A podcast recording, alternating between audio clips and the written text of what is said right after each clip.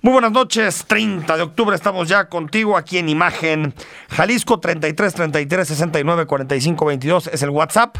Más adelante con nosotros Javier Hurtado para que entiendas qué es el pacto fiscal, por qué está discutiendo sobre este tema.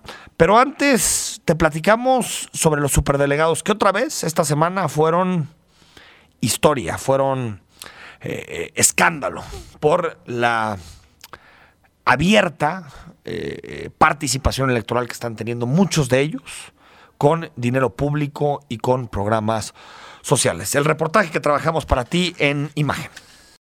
Nacieron ligados a la polémica y a la controversia. 32 virreyes enviados y persignados desde el centro que tenían el objetivo de administrar los programas sociales, los copiosos programas sociales que puso en marcha la presidencia de la República. 32 militantes en su mayoría de Morena que ejercían ahora como superdelegados, como una especie de nivel de gobierno que se ponía entre el gobierno federal y los gobiernos de los estados. Las acusaciones desde el principio eran claras. Es una figura más política que administrativa. López Obrador lo negaba y todavía lo niega Llevaba tres días de presidente del país, 4 de diciembre. Y dijo, no polemizaré con los gobernadores acerca de la figura del superdelegado. Otro es una polémica que todavía eh, no tiene este pues eh, razón de ser porque eh, se trata de un gobernador electo. Al gobernador que se refiere es Enrique Alfaro, pero no fue el único que levantó la mano. Silvano Aureoles de Michoacán también incluso dijo que acudiría a la Corte con una controversia constitucional para decir que los delegados no son constitucionales y no tienen cabida en el marco normativo ni en las relaciones entre la federación y el gobierno de los estados. Cosa que más allá de las filias o fobias con el gobernador Aureoles, cosa que se ha demostrado con el paso de los tiempos. ¿Tenían razón o no quienes se quejaban en aquel momento? Ya casi son dos años. Estamos terminando octubre. Fíjese usted, repasemos. Octubre de 2019. La Secretaría de la Función Pública señala a 12 de los 32 superdelegados por corrupción y nepotismo. Y no lo hace ni el Reforma, ni la Coparmex, ni el PRI, ni el PAN sino Irma Heréndira Sandoval, secretaria de la Función Pública. Uno de ellos, Carlos Lomelí, que por cierto está vetado de poder vender a gobiernos estatales y federales por las investigaciones y las determinaciones que ha tomado la propia Secretaría de la Función Pública. 24 de enero de 2020. La misma Secretaría de la Función Pública hace del conocimiento de las y los mexicanos que existen 102 denuncias contra superdelegados. Carlos Lomelí por sí solo, siete líneas de investigación abiertas. Casi un año después, AMLO dice lo siguiente. Ayer también volví a hablar de lo mismo, porque hay este, elecciones o se está en proceso de hacer elecciones en Morena y volví plantear de que nosotros no podemos involucrarnos en asuntos internos, ni de Morena ni de ningún partido. ¿De verdad? Si caen en casos de corrupción los delegados, ¿no van a ser candidatos? Otra vez hagamos una revisión simple de los periódicos, de las publicaciones y de lo que ha definido la Secretaría de la Función Pública. Por ejemplo, 27 de los 32 delegados, superdelegados, han sido denunciados o señalados por la Secretaría de la Función Pública. 27 de 32. Vamos un poquito poniéndonos en plan beisbolero, como le gusta al presidente. Un bateo de casi el punto 700. Tremendo. Los que han estado denunciando, no quiere decir que todos sean culpables, pero al menos en este periodo de año y medio, año ocho meses en que viene trabajando la estructura de los delegados, ya tienen alguna denuncia o alguna investigación abierta. Y lo que publica hoy el Reforma termina siendo la última, el último clavo en el ataúd para quien cree que esta estructura no es electoral. Cuatro de los superdelegados están en este momento haciendo gestiones para ser candidatos a la gubernatura y también utilizando su cargo para promoverse. ¿Quiénes son?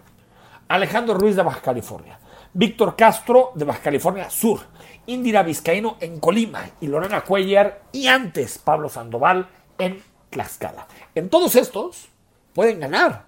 Lo que dicen las encuestas es que Morena va adelante en Baja California, va adelante en Baja California Sur, en Colima y también en Tlaxcala. Los cuatro o cinco, porque Pablo ya dejó su, su cargo, acuden a actos sociales, se toman fotografías, entregan los apoyos, haciendo uso electoral de los programas sociales. Algo que, de acuerdo a lo que dice el presidente, es casi para que los metan a la cárcel. Hoy, AMLO solo les dice, renuncien.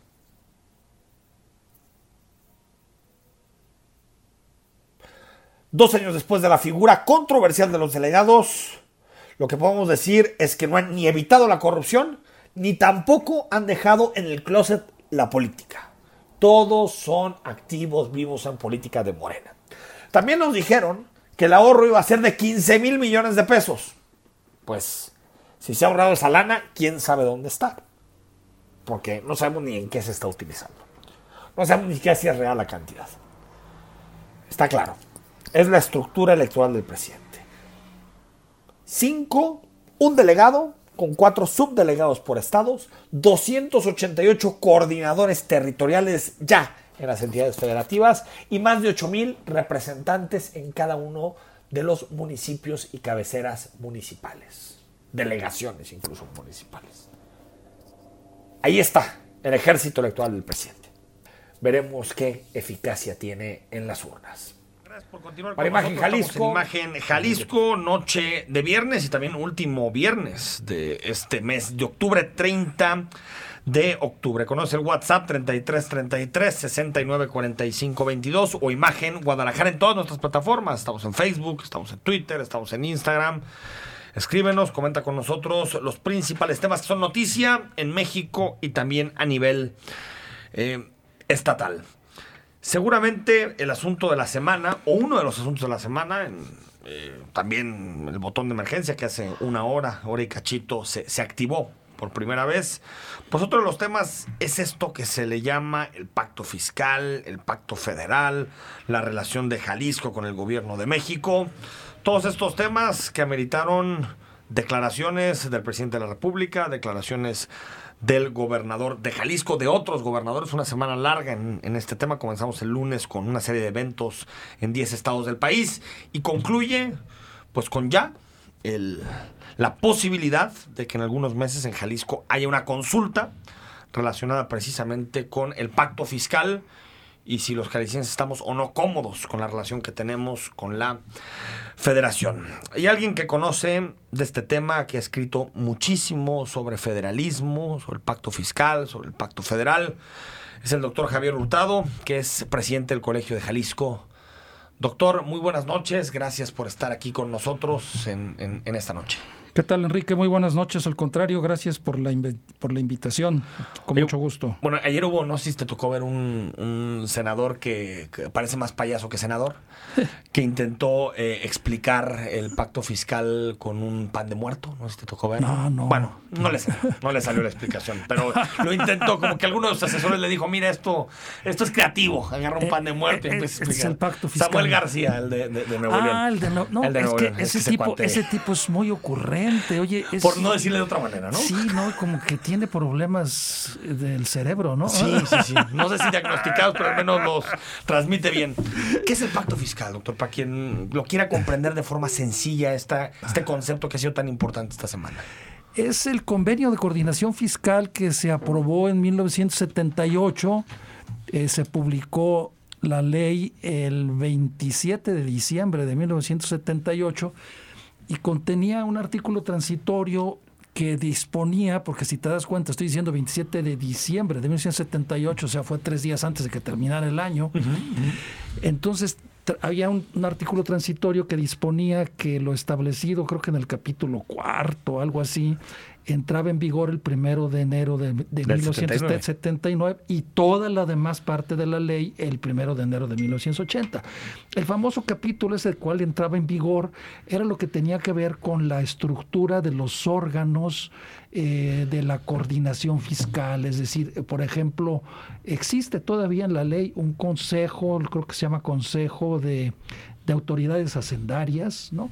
Entonces, e, esos órganos eran los que entraban en vigor, obvio, ¿no? Pues para ponerse de acuerdo. Y un año después, pues ya la ley. Entonces. Esto es con López Portillo. Es con López Portillo, exactamente. Entonces, con la, con la ley, eh, con el sistema de coordinación fiscal y la ley de coordinación fiscal, pues eh, lo que nosotros tenemos posteriormente, cuando entra en vigor propiamente la ley de 1980, es la creación del IVA y la desaparición del el impuesto sobre ingresos mercantiles del 4%, que existió desde 1947 a esa fecha. Entonces, eh, pero además de ese, de ese dato, digamos, el, el, sistema de coordinación fiscal y la ley de coordinación fiscal lo que establece es un, un sistema, un esquema, unas fórmulas a través de las cuales se distribuye lo que se recauda y a través de las cuales también se establece el cobro de ciertos impuestos a cargo de la federación. Eh, entonces, esto, digamos, es lo que viene siendo el sistema de coordinación fiscal, en donde esencialmente consiste en que la federación cobra todos los impuestos en este país. O la mayoría de los importantes, ¿no? Digo, pues, el predial, pues, pues, a la nómina. Pues lo único que queda es eso y, el impuesto de turismo al 2%. Sí, sí, lo que fue en su momento la tenencia, ¿no? Que era estatal. Era esta, bueno, se, lo cobraba la federación, pero se daba a los estados. Se daba a los estados, exacto. Y todavía existe la posibilidad, hay algunos estados, que, la tienen, claro, pero nadie la va a crear porque políticamente eso no, no es rentable. no es impuesto, ningún impuesto y menos el impuesto al coche, ¿no? Entonces, este, eso es lo que tenemos, ¿no? Eh, esto significa, Enrique, que, habría que hacer la, reflexión en el mejor de los ánimos y en el mejor sentido de que eh, los estados, las entidades federativas o entidades federativas, pues siempre han estado en una posición muy cómoda, ¿no? En el sentido de decir, eh, tú cobras los impuestos, federación, y luego me das dinero. Yo, a mí no me gusta eso de cobrar, yo no quiero cobrar. Que le tengan miedo al SAT. Claro que no, no, a mi hacienda estatal. El, malo de la película eres tú, ¿verdad? tú eres el malo, ¿no? Y entonces tú cobras y a mí me das dinero, yo nomás estiro la mano. Eh, este principio pudo haber estado en práctica durante mucho tiempo, sobre todo en la época del partido hegemónico y también tenía su, su, beneficio, digamos, eh, también era del interés de los ejecutivos federales, de los poderes federales, que eso existiera así. ¿Por qué?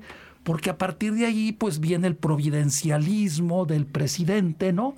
Es un dador de, de, de obras, de dinero, de servicios, y eh, en ese sentido también fortalece el populismo y la política populista de hacer, de hacer política electoral con el dinero. eso le Entonces el arreglo, eso le convenía mucho al PRI. A todo dar para todos. Los gobernadores podían tener su dinero sin tener costo político. el presidente era el gran benefactor. El gran benefactor, el malo de la película Hacienda, el SAT, ¿no? Acuérdate tú que, por ejemplo, cuando se decide, hablando de López Portillo, que López Portillo, el candidato, sale de Hacienda. Tú no recordarás, pero en aquel, en aquel tiempo se discutía y se decía, lo descartaban a López Portillo. Decía, pero ¿cómo va a ser candidato el que cobra los impuestos? Sí, o ser el malo de la película. Bueno, pues fue el candidato. Sí, bueno, no había competencia. No, pues es que tenía que perder contra él, pues estaba difícil. exacto, además eh, él fue, él fue candidato no porque haya sido secretario haciendo lo que haya sido, porque era gran amigo de Luis Echeverría. Exacto, sí, sí, sí. O sea, era su, amigo de la infancia, de la juventud, se fueron juntos a estudiar a Chile. Y, esta ley de coordinación, entendiendo el contexto histórico, eh, Javier, entra por por lo que tiene que ver con, los ingresos petroleros. ¿Por qué exactamente en esos años se hace todo este complejo entramado del sistema de coordinación fiscal? Ah, bueno, es que el proceso, mira, déjame hacer antes una aclaración. Yo lejos estoy de ser fiscalista. este, Enrique, y yo rogaría una disculpa si cometo algún error en lo que estoy diciendo, porque no soy fiscalista. Eh, más bien a mí lo que me interesa estudiar son las competencias de los órdenes de gobierno y no tanto los pesos y los centavos. De acuerdo, de acuerdo. Entonces, el, el asunto viene porque eh, anteriormente a esta situación, antes de 1947, todavía hasta por ahí esas fechas, existió un sistema muy oprobioso propio del siglo XIX y con el cual estuvo luchando incluso Porfirio Díaz, que era el sistema de las alcabalas. ¿Sí? ¿Qué son las alcabalas? Las alcabalas pues es, la prehistoria del sistema impositivo nacional, o sea, es y bueno, y, bueno, podría pensarse que hacia allá podríamos dirigirnos. Las alcabalas son los impuestos especiales que establece cada estado, cada entidad federativa por el tránsito de mercancías por su territorio. Entonces cada estado establecía una alcabala distinta, una alcabala más, más, más draconiana, más leonina, otros menos, ¿me explico? Pero entonces era ese, sistema de grabar las mercancías. Eso era muy dañino para la construcción del Estado Nacional y para, y para el desarrollo del capitalismo en México. Es, era un obstáculo, un evidente obstáculo. Entonces, uno de los efectos de las primeras convenciones fiscales, la de 1925 y la de 1933, pues fue terminar con las alcabalas. Es decir, el sistema impositivo en México siempre ha sido muy rudimentario, eh, eh, Enrique. Y yo creo que todos nos podemos dar cuenta. México es un estado moderno, fiscal. No lo es. Somos en América Latina somos el país que menos recauda dinero con proporción al PIB. Es increíble eso. Y eso el petróleo un rato nos, nos salvaba. De, los países miembros de la OCDE, somos el que menos recaudamos. O sea, todavía no hemos construido un sistema impositivo. O sea, debemos... De ahí partamos, ¿no? De ahí partamos. Debemos darnos cuenta que estamos en el siglo XXI y aún no existe un sistema impositivo nacional en todo su esplendor. Por favor, la informalidad, por el amor de Dios. Pero si cualquiera se da cuenta de eso, es la informalidad de la práctica cotidiana del día a día y esa es la evasión y la ilusión fiscal, ¿sí? Tú contratas a una persona que va y te trabaja, un albañil o un electricista. Lo que tú quieras, ese fulano no paga impuestos y te cobra un dineral, ¿sí? Nunca. Y, te cobra un dineral. Y te dicen ¿eh? efectivo. Y si quieres un recibito, págame el IVA. No, ni, recibos tienen. bueno, pues si alguno por ahí, ¿no? Alguno más moderno. Consiguen con sus cuates. con sus cuates. Porque ellos no están dados de alta. Claro, claro. Y te cobra el IVA más un pedacito más. Eh, eh. Entonces, digamos, debemos reconocer que a estas fechas no tenemos un impositivo, un sistema impositivo que sea eficaz para que el Estado mexicano se allegue de recursos para satisfacer las cada vez más crecientes demandas y necesidades sociales. Las reformas del 78 al 80 han ido, en esa En ese sentido, así es. Entonces, empieza el asunto desde el principio, mira, desde 1917, cuando se expide la Constitución en el artículo 73, fracción séptima, se establece clarísimamente, dice, en el artículo 73 son las facultades del Congreso de la Unión. Entonces dice, son facultades del Congreso de la Unión, fracción séptima, imponer, así empieza, ¿eh? no, con payasadas, o sea, no busca sinónimos. Es que ya, les llaman contribuciones, ¿no? Contribuir a imponer, imponer, las contribuciones necesarias para cubrir el presupuesto de egresos. Con eso tienes todo. Ahí está la facultad. Ahí está la facultad. Yo, gobierno federal, aprueba un presupuesto de egresos. Bueno, antes tiene que aprobar la, ley de ingresos. Pero entonces, para yo cubrir el presupuesto de egresos, necesito imponer no, no, voy a decir imponer impuestos, sería tautológico. Imponer las contribuciones, que es como dice. Pero es que es eso, los impuestos. Y las tasas, las, todo lo necesario para que el gobierno federal pueda Para que tenga dinero. Sí, muy bien. Eso se establece desde 1917. Pero eh, digamos, a partir de 1933, en la fracción vigésima novena del 73 constitucional, empiezan a agregarse eh, facultades eh, impositivas a favor de la, de la federación. Nosotros lo podemos ver que es hasta ridículo, ¿sí? Es hasta ridículo, en verdad.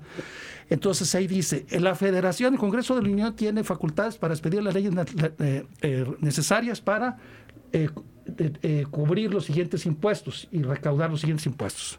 Sobre energía, sobre petróleo, sobre electricidad, sobre cerillos, sobre fósforos, sobre aguamiel, sobre cerveza. Eso dice, eso dice la Constitución. JEPS viene de ahí. Sí, claro. y, después van sofisticando todo Hasta esto. JEPS, ¿no? Al Pero entonces, la minería, ¿no? Y entonces, es, en ese momento la federación se hace cargo de, digamos, dice, estos, estos, estas actividades que son las más lucrativas, son impuestos federales. corresponden a mí. Y ahí sigue existiendo y ahí siguen existiendo. la alcabanda, ¿cómo se llama? Las alcabalas, no, no, no, las alcabalas eso, desaparece Eso ya previo al 17. Previo, no, todavía alrededor del, del, 17 todavía había alguna que otra alcabala, pero sin, generalmente mueren con desaparecieron el con, inicio con, el, con la nueva constitución. Así es. Entonces, este, nosotros tenemos que ahí se empiezan a concentrar los, los principales impuestos que son de facultad de la federación. Por eso es que entonces yo sostengo, digo, a ver, si un, si un Estado se sale de la ley de coordinación fiscal, llamado pacto fiscal, que es un procedimiento muy sencillo, basta con la, que la legislatura del Estado lo apruebe y ni siquiera dice la ley si es por mayoría calificada, por mayoría absoluta, si es de los integrantes o es de los presentes del Congreso del Estado respectivo. Entonces, lo puede aprobar, digamos, aquí en, en Jalisco son 38 diputados, puede sesionar perfectamente con 20, y de esos 20, 11 basta para que Jalisco se salga del pacto fiscal, con 11 votos y 11 diputados. Muy bien. Pero eso es una victoria pírrica. ¿Por qué? Nunca se ha dado la situación, Enrique. Nunca, se ha dado, nunca se ha dado que un, que un, Estado se salga.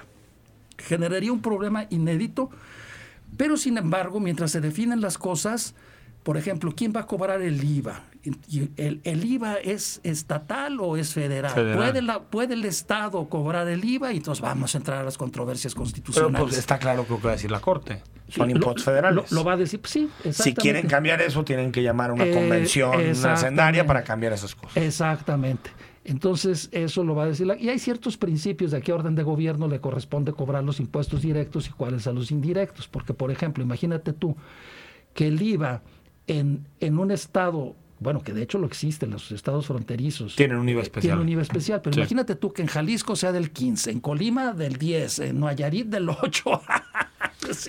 Entonces, pues en muchos países federales pasa, ¿eh? Puede ser. o sea, no, no yo no le vería... Visto, pero aquí lo han visto como sinónimo de un, de un, de un, de un problema, eh, digamos, de, de discoordinación y que puede afectar el desarrollo económico. ¿Por qué? Por, y dañar a, favorecer a unos y dañar es a otros. lo que se le sí, sí, sí, o sea, muchos se van a competencia ir a, desleal. Pero ya sucede, por ejemplo, en atracción de inversiones, ya sucede estados que pues regalan los terrenos, les quitan todos los impuestos. Por ejemplo, el modelo de Guanajuato ha sido ese. Claro, Así ha crecido Guanajuato, pues entregando el territorio prácticamente. Entonces, por eso, por ejemplo, hay un principio que esos impuestos indirectos los cobra el gobierno central. Como para tratar de hacer algo homogéneo. Exactamente. Y que no haya la cosa competencia desleal entre las entidades Entonces, bueno, volviendo a lo que te decía, eh, yo creo que si se llegara a dar ese caso, pues sería una victoria pírrica de un Estado. ¿Por qué? Porque en la Constitución se establece la fracción séptima que te dije y la fracción vigésima novena del 73. Entonces vas a tener que reformar la Constitución para que un Estado pueda grabar el petróleo, pueda grabar la electricidad, pueda grabar la minería, pueda grabar la cerveza, los cerillos el aguamiel, que creo que ya ni existe, ya ni se produce. Imagínate tú, ¿qué dará el, al aguamiel? Pero bueno, así dice ahí en la Constitución, ¿sí? Todavía sí, ¿eh? Todavía dice la cerveza, cerillos y fósforos. Imagínate. También los fósforos. Así dice, así dice. ¿Cuándo fue la última vez que uno utilizó es un fósforo? Es increíble eso. Bueno, tal vez la gente que fuma puro, ¿no? Utiliza más, más los, los, los cerillos. Vamos al corte, seguimos unos minutos más platicando con el doctor Javier Hurtado, presidente del Colegio de Jalisco. Tratamos de entender esto que se llama y este concepto que se ha utilizado en imagen, semana. Jalisco, gracias por acompañarnos. Recuerda, ahí está el WhatsApp para que nos escribas, para que interactúes con nosotros. Nos encanta leerte, escucharte. 33 33 69 45 22. Y también nos puedes mandar mensajes de audio. Ahí si, vas manejando es más fácil, vas conduciendo, nos mandas un mensaje de audio tratar de no decir nada que no pueda ser transmitido por, radio, con respeto. Escuchamos tu comentario y si tiene todas las condiciones, que se abreve también, eh, lo, podemos, lo podemos emitir como parte de tu opinión. En Jalisco hemos enfrentado bien la pandemia COVID-19 al tomar medidas a tiempo. Pero en los últimos días el ritmo de la pandemia aumenta y los casos se incrementaron. Están llegando casi a mil por día. El botón de emergencia ayudará a reducir la movilidad y con ello romper cadenas de contagio sin parar la economía. Del 30 de octubre, es decir, hoy 30 de octubre, al 13 de noviembre, se reducen actividades sociales, recreativas, culturales, religiosas, deportivas y económicas, con excepción de industria y hoteles. Todas estas actividades tendrán un horario de lunes a viernes de 7 de la mañana a las 5, de 7 de la noche, perdón, hasta las 5.59 de la mañana del día siguiente. Y los fines de semana de las 6 de la mañana hasta las 5.59 del lunes. Quedémonos en casa y si es necesario salir, siempre utilicemos cubrebocas y guardemos la distancia de al menos dos metros. Conoce más sobre el botón de emergencia. Si tienes alguna duda, alguna pregunta, mente a botondemergencia.jalisco.gov.mx. Estamos conversando con el doctor Javier Hurtado, presidente del Colegio de Jalisco, sobre el, pacto. Nos quedamos, eh, eh, Javier, con, con, el asunto de qué pasa si un Estado decide terminar el convenio de coordinación fiscal, el convenio que tiene con la federación, y por lo tanto salirse del famoso pacto fiscal. Y me decías pues no hay... Pues yo pienso que hasta en tanto no se modifique, por un lado la constitución y también la ley, pero lo más difícil es modificar la constitución, pues estaría condenado a la penuria. Eh, sinceramente, este, Enrique... Estaremos peor que ahorita. Bueno, es que, a ver, es que la constitución dice que el Congreso de la Unión, aparte que tiene facultades para establecer, imponer las contribuciones necesarias para financiar el presupuesto de egresos de la Federación, eh, también dice que el Congreso de la Unión, en la fracción, fíjate, 29, tiene atribuciones para establecer contribuciones sobre el comercio exterior, sobre el aprovechamiento y explotación de los recursos naturales comprendidos en los párrafos cuarto y quinto del artículo 27 sobre instituciones de crédito y sociedades de seguros, sobre servicios públicos concesionados o explotados directamente por la Federación y contribuciones especiales sobre energía eléctrica, producción y consumo de tabacos labrados, gasolina y otros productos derivados del petróleo, cerillos y fósforos, aguamiel y productos de su fermentación, explotación forestal y producción y consumo de cerveza. Entonces, para que tú puedas, como municipio, como estado, decir, de cada cerveza que te tomes, ahí me corresponden tres pesos o cuatro pesos, no se puede, eso es de la federación. o sea, quedas, quedas realmente a lo que la federación, ahí sí, ya sin convenio, pues a lo que, la federación te quiera dar. Entonces tendrías De forma voluntaria. Claro. Porque, ah, tú te saliste del acuerdo. Sí, porque fíjate lo que dice después de todo esto. Dice, las entidades federativas participarán en el rendimiento de estas contribuciones especiales en la proporción que la ley secundaria federal determine, la ley de coordinación fiscal. ¿Me explico? Entonces, tú te puedes salir del pacto de coordinación fiscal, pero entonces siguen operando la Constitución estos principios. Entonces, en consecuencia, ¿qué generaría? Generaría que, que ese Estado, para poder financiar sus actividades, su, su presupuesto y su desarrollo, eh, tendría que crear nuevos impuestos, tendría que crear nuevos impuestos. Entonces, prácticamente volveríamos a las alcabalas. Las alcabalas, pues era un sistema impositivo particular de cada estado. Pero después llega un abogado y dice, ese impuesto no me gusta, eh, va a la corte o va a algún tribunal, va a decir, no tienes atribuciones para hacer eso. Es decir, no hay forma. La única forma es sentarte a negociar con la federación. exactamente, la única Y encontrar un nuevo modelo de eh, financiación, financiamiento de los, de los Así estados. es. La única fórmula para resolver esto es la política. ¿sí? Es decir, entendida esta como la actividad para la, el logro de acuerdos de beneficio colectivo. Entonces, se impone la política, por favor, que se sienten a dialogar. Y entonces, ¿cuál es el instrumento y el espacio adecuado para eso? Una Convención Nacional Hacendaria. Convención Nacional Hacendaria no se realiza desde 2004. La última se realizó en 2004, hace 16 años, fíjate. Y, y, qué interesante fue con Fox. Exacto. Que también existía un presidente de un partido y unos gobernadores del PRI. Es decir, había esta discrepancia que hay actualmente entre un gobierno federal que tiene pocos gobernadores. Claro. No, Entonces, fíjate, es curioso que incluso con los gobiernos de, oposición, o sea, en el 2004 se desarrolla la Convención Nacional Hacendaria, la última, y no se llega a ningún acuerdo. Pero luego viene el gobierno de Calderón, 2006-2012. Letra muerta la Convención Nacional Hacendaria. Peña Nieto Les dio muchísima lana a los gobernadores. claro, eh, pues, porque había petróleo, ingresos petroleros. Exacto. ahorita estamos en un tiempo diferente. No, no, eh, era, ahí era. Ahí sí que había. Súbele de 110 a 112 dólares el barril y dinero con eso. a raudales había, sí. Bien. Por eso a lo mejor no se, no se convocó a la Convención Nacional Hacendaria, pero luego viene Peña Nieto con sus reformas estructurales. Hace reformas muy interesantes, muy profundas, muy importantes. Pero fíjate qué curioso, la más importante de todas las reformas era la hacendaria y no la hizo. hizo la de telecomunicaciones, hizo la educativa, hizo, una hizo la energética. Hizo una hacendaria, la recordarás, inician como su segundo año pero muy pequeña, un puntito más de IVA en su ah. momento. Eh, eh, y, de alguna forma sí logró eh, esa reforma despetrolizar las, las finanzas públicas, porque cuando llegó Peña Nieto era en torno a una tercera parte de los ingresos del, de la federación y ahorita es como el 10%, 12%. Entonces sí, mira, yo creo que este, probablemente sí hubo algo que vendría a ser lo fiscal. Entonces, no es lo mismo una convención fiscal que una convención hacendaria. En una convención fiscal, pues tú vas a, al asunto de los asuntos cuantitativos, de, que eh, súbele, bájale a este impuesto, ¿no?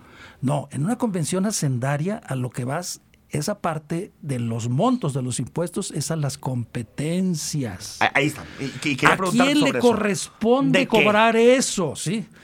Y de eso que se recaure, cómo, se va? cómo se va a ir, a quién le va, a quién se le va a dar, cómo se le va a dar y cuánto se le va a dar. Eso es una convención hacendaria. Entonces, cuando tú revisas los asuntos del, llamado pacto fiscal, estás revisando el pacto federal, por supuesto. Lo que no puedes es salirte del pacto federal. No, es imposible. Pero sí puedes revisar el pacto, federal y decirle a la federación, oye, es que esa es creo que la diferencia, porque lo decías al principio de la conversación, Javier, que decías, los gobernadores estaban en una posición muy cómoda estiran la mano, les dan dinerito y se acabó. No tienen por qué recaudar impuestos. Pero ahorita hay gobernadores que están pidiendo recaudar. Qué bueno, ojalá que o sea, Que, me, parece que en términos cualitativos es un escenario distinto al anterior. Claro. Porque todos los gobernadores están diciendo, sí, ahorita déjenos a nosotros recaudar ellos quieren ser recaudadores, exactamente. Entonces, eso también impacta en, quiero recaudar mis impuestos y tal vez pues quiero gastar en educación yo, salud que sea aquí. Exacto, es que entonces tienes que revisar eso. Por ejemplo, ¿qué servicios y qué obras le corresponden a cada orden de gobierno? ¿No? Por ejemplo, salud. Salud en un sistema federal debe de ser de la federación, por favor, en todos los sistemas federales eso es local. Educación, por favor. En, en, los, en los Estados Unidos hay hasta distritos de condados, distritos educativos por condados, o sea, más chiquito todavía que, que, lo que viene siendo un estado o una ciudad, un condado. Sí, que son condados aparte con, con buena lana, ¿no? Que eso sí con el Pero fíjate, eso es ultra, ultra local en, los, los Estados son Muy, muy así. Entonces, habría que revisar eso. Por ejemplo, obras públicas. ¿Por qué el presidente es el que tiene, yo te comentaba, que financiar un tren ligero, la línea 3, en una ciudad que une a dos municipios o a tres. O sea, ¿qué no es asunto ese local del, gobierno del Estado o no es de los mismos municipios? Yo diría que en un federalismo fuerte, eso habría sido producto, fíjate bien, de la lana que recauden los municipios y que se ponen de acuerdo entre ellos. Ah, no, pero en México es del señor presidente esa obra. Que ahí va, ¿no? Y le pone su placa, le pone su placa de... Bueno, todas las obras tienen la, el nombre del, presidente. pues sí. claro, la famosa placa de Díaz Ordaz en, la línea, en la línea del, del metro, de la Ciudad de México. Allá abajo en, la, estación Hidalgo. Que la quitaron. Sí, sí, sí. Entonces, este, e, e, eso es lo que te, lo que te digo. De tal suerte que a mí me parece que. Ahora, ¿el este, camino adecuado cuál sería? La Convención Nacional Hacendaria. Pero esa no la van a llamar. Y aparte menos en 2021, porque en 2021 todo parece indicar que Morena va a tener más gobernadores bueno, no todo parece indicar, va a tener más gobernadores que los que tiene. Bueno, que los que tiene ah, seguro. sí, que los que tiene sí. pero digo, lo que pasó en Hidalgo y en, sí, sí, Pero, sí, pero eh, hay, muchos estados en donde, en donde Morena va a ser competitivo. y lo más seguro es que tenga más poder territorial que el que sí va a tener más, por supuesto que va a tener más. Eh, todavía las cosas van a ser más complicadas. O sea, es, es, no sé si debería existir algún otro mecanismo que permita discutir estos temas el Senado, no sé, no sé. Debería ser el Senado. El problema es que el Senado no es una Cámara de representación territorial, sino es una Cámara de representación popular colegisladora, malamente. Entonces el Senado no es un espacio adecuado para debatir los problemas del, sistema federal. La Cámara, de, la cámara de Senadores es, es otra Cámara de, de representación popular no territorial. Sí, nada más tiene atribuciones presupuestales. Eh, no, más tiene ciertas atribuciones especiales, pero... Sí, las de relaciones exteriores. Y, la, diferencia de la duración de sus integrantes, ¿no? Pero eso es casi perfecto, es, Es, como otra Cámara de Diputados. Entonces, eh, no, no funciona la Cámara de Senadores. Y, esta idea que ha salido de la Asamblea de los Gobernadores. La, asamblea, que me suena muy a Conago. Bueno, mira, ahí hay otro problema, este, mi estimado Enrique. Eh, yo pienso que, no sé si los gobernadores estén conscientes de eso, pero eh, el artículo 117 de la Constitución, donde se encuentran establecidas las prohibiciones absolutas y en 118 las prohibiciones relativas a los estados, en la fracción 1 del 117 se establece muy claramente que los estados tienen prohibido entrar en una asociación entre ellos. ¿sí? Y también con otro país. ¿Por qué? Porque es obvio y lógico. Para golpismo. ¿para qué? No, pues es que es obvio y lógico. El único derecho que ellos tienen de asociarse es para crear la federación. Ah, si tú te asocias con otro Estado, estás conspirando contra la federación. O sea, todos estos acuerdos regionales que hay son, inconstitucionales, por supuesto, totalmente inconstitucionales. Hasta la CONAGO, entonces. Claro, por eso la CONAGO se llamaba o se llama conferencia. Algunos decían que era confederación de gobernadores. No, no, no, no. Los gobernadores tienen prohibido, los estados tienen prohibido asociarse entre ellos porque es conspirar contra la federación. La única forma que tienen para asociarse es para crear la federación. No tienen más que otra posibilidad. Entonces la Asamblea de Gobernadores sería inconstitucional. Completa, como la Alianza Federalista, todas, son, inconstitucionales. todas son inconstitucionales. Nada más que no tiene atribuciones, entonces nadie le hace mucho pero mira, yo no estoy, yo no estoy claro, yo no estoy en, yo no estoy en contra de eso. Yo pienso que se debe de actualizar la Constitución de 1917, esa, esa fracción primera del artículo 117 constitucional, que data desde 1857. Y déjame decirte algo, en 1857, cuando se estaba discutiendo la Constitución, el diputado Ignacio Ramírez, el de la calle, esa que está aquí por Santa Teresita, él llamaba la atención sobre el asunto de que se debía permitir la asociación entre estados. Entonces él decía, es por supuesto ilógico que se permita que los estados se asocien entre sí porque pues pueden asociar para conspirar en contra de la federación o salirse de la federación. Y tal vez no se pueden asociar en algunos temas. Claro, exacto. Pero entonces, fíjate, en 1857 Ignacio Ramírez decía, pero es que sí es posible que los estados se asocien para proyectos de beneficio común sin transgredir los principios del pacto federal. Entonces, Ahí está la cosa. Es un jacobinismo el otro medio. Sí, pero fíjate, desde el 57 Ignacio Ramírez ya decía, sí se pueden asociar y no toda asociación entre estados significa transgredir los principios del pacto federal o conspirar contra la federación. Pueden asociarse, te lo voy a poner sencillo y fácil, seguridad, turismo, elemental, agua, ah, basura. Sí. o sea, cosas que tienen que ver con problemas interterritoriales, entonces, entonces sí se debe de permitir, claro, pero políticamente no puedes asociarte. No, sería ilógico. Ni, ningún Estado federal permite la asociación. Totalmente. Doctor, antes de, Incluso, por ejemplo, en España tienen un problema con País Vasco y Navarra precisamente por eso. Porque tienen nexos eh, históricos. Para despedirte, doctor, em, una consulta. ¿Tiene sentido una consulta? Mm, ah, es interesante. Mira, en principio, eh, yo diría que eh, una consulta de acuerdo con la Constitución, artículo 35 y la Ley Federal de Consulta Popular, y para que tuviera trascendencia debería de ser una consulta regional en asuntos de la Federación.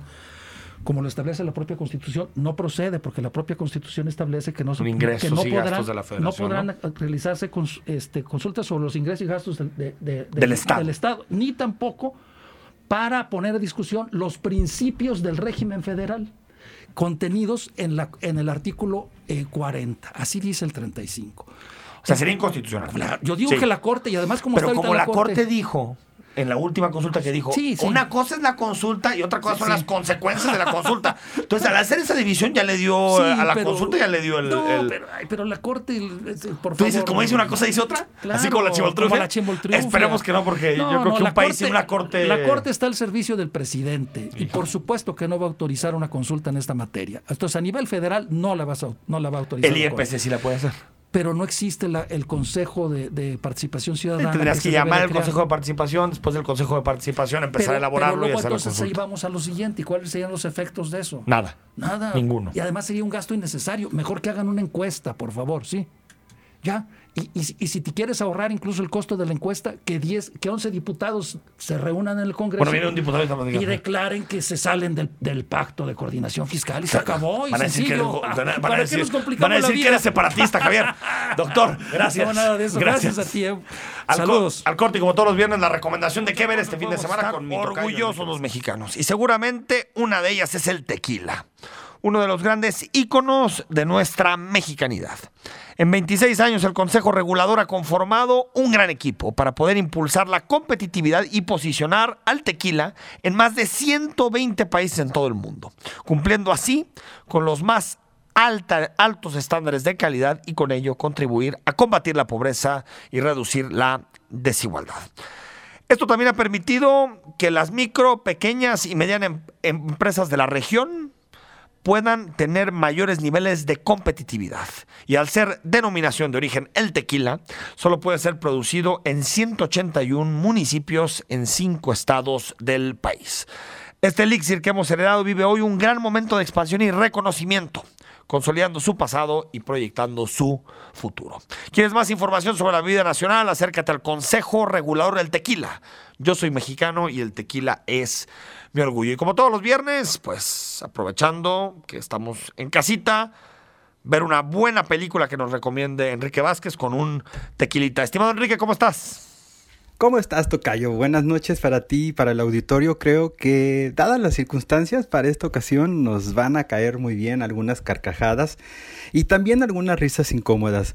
Por eso voy a recomendarte y recomendarles a tu auditorio el regreso de Borat Sakhtiyev, el personaje ficticio que creó el actor y cómico Sacha Baron Cohen. Borat es un supuesto periodista en su país de origen que es Kazajistán, situado en la Europa Oriental, y en 2006 se estrenó el falso documental Borat, el segundo mejor reportero del glorioso país Kazajistán viaja a América, así se llama tal cual, y si ustedes tienen ganas de verlo antes de la recomendación que voy a hacer hoy, pueden encontrarlo en Apple TV y justo después de casi 15 años, Sasha Baron Cohen regresa con su personaje Borat para la secuela que simplemente se llama Borat siguiente película documental estrenada en Amazon Prime el pasado fin de semana. Tal y como ocurrió en la primera parte, Borat visita Estados Unidos acompañado del ministro de Cultura de Kazajistán, que resulta que va a ser un particular premio para Mike Pence. Ya verán ustedes, eh, además, las características de este funcionario, este ministro de Cultura. Y esta ocasión no viajan solos porque además aparece de improviso su hija, quien decide entregar como regalo pues no a Mike Pence, sino a algún político estadounidense que se deje como Rudolph Giuliani, exalcalde de Nueva York, o quizás al propio presidente Donald Trump. Por si no fuera suficiente esta disparatada premisa, en la aventura que tiene, que tiene que narrar el director Jason Walliner, nos topamos con una buena cantidad de situaciones incómodas en medio de las ya muy próximas elecciones de Estados Unidos y, por ejemplo, les adelanto, entre muchas otras cosas, eh, vemos llegar a Borat en, su personaje eh, interpretado por este actor Sacha Baron Cohen, eh, vestido como integrante del Ku Klux Klan a una conferencia conservadora y gritando que es ni más ni menos que patrocinador de la campaña de Trump, por decirlo menos. Esta secuela, este falso documental, Borat, siguiente película documental, así se llama, de Jason Walliner, cae en un momento en donde creíamos que la incorrección política ahoga casi cualquier expresión que no está ahora dentro de estos nuevos cánones de humor negro,